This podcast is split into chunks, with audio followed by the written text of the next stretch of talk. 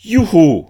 9-Euro-Ticket kommt jetzt endlich, aber nur für Stadtbeschäftigte. Worauf Wohngeld, Arbeitslosen 2 und Grundsicherungsbeziehende im sogenannten Sozialticket lange nicht gewartet haben bzw. nicht bekamen, sondern zugunsten der Stadtkasse zunächst mit einem exorbitanten Eigenanteil abgespeist werden sollten, um dann bei einem hohen Anteil zu landen, sollen jetzt über 2600 Stadtbeschäftigte, die die Regiokarte in Anspruch nehmen, auf dem Servierteller bekommen. Das 9-Euro-Ticket als Deutschland-Ticket. In einer nahezu clandestinen Aktion.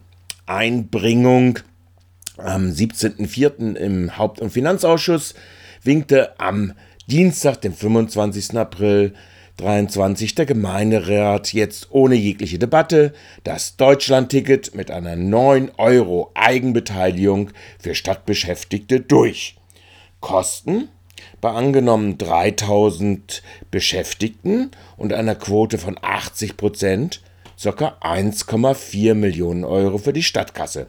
Hinzu kommen für die restlichen 20 Prozent, die das Ticket in Anspruch nehmen, bzw. beim RVR-Ticket bleiben, jeweils Jahrespauschalen 500 Euro Jobticket-Zuschuss wie bisher beim RVF-Ticket.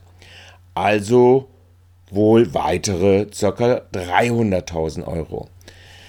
Der Abwehrkampf der Ratsmehrheit gegen die finanziellen Habenixe der Stadtgesellschaft treibt merkwürdige Blüten in diesem Freiburg.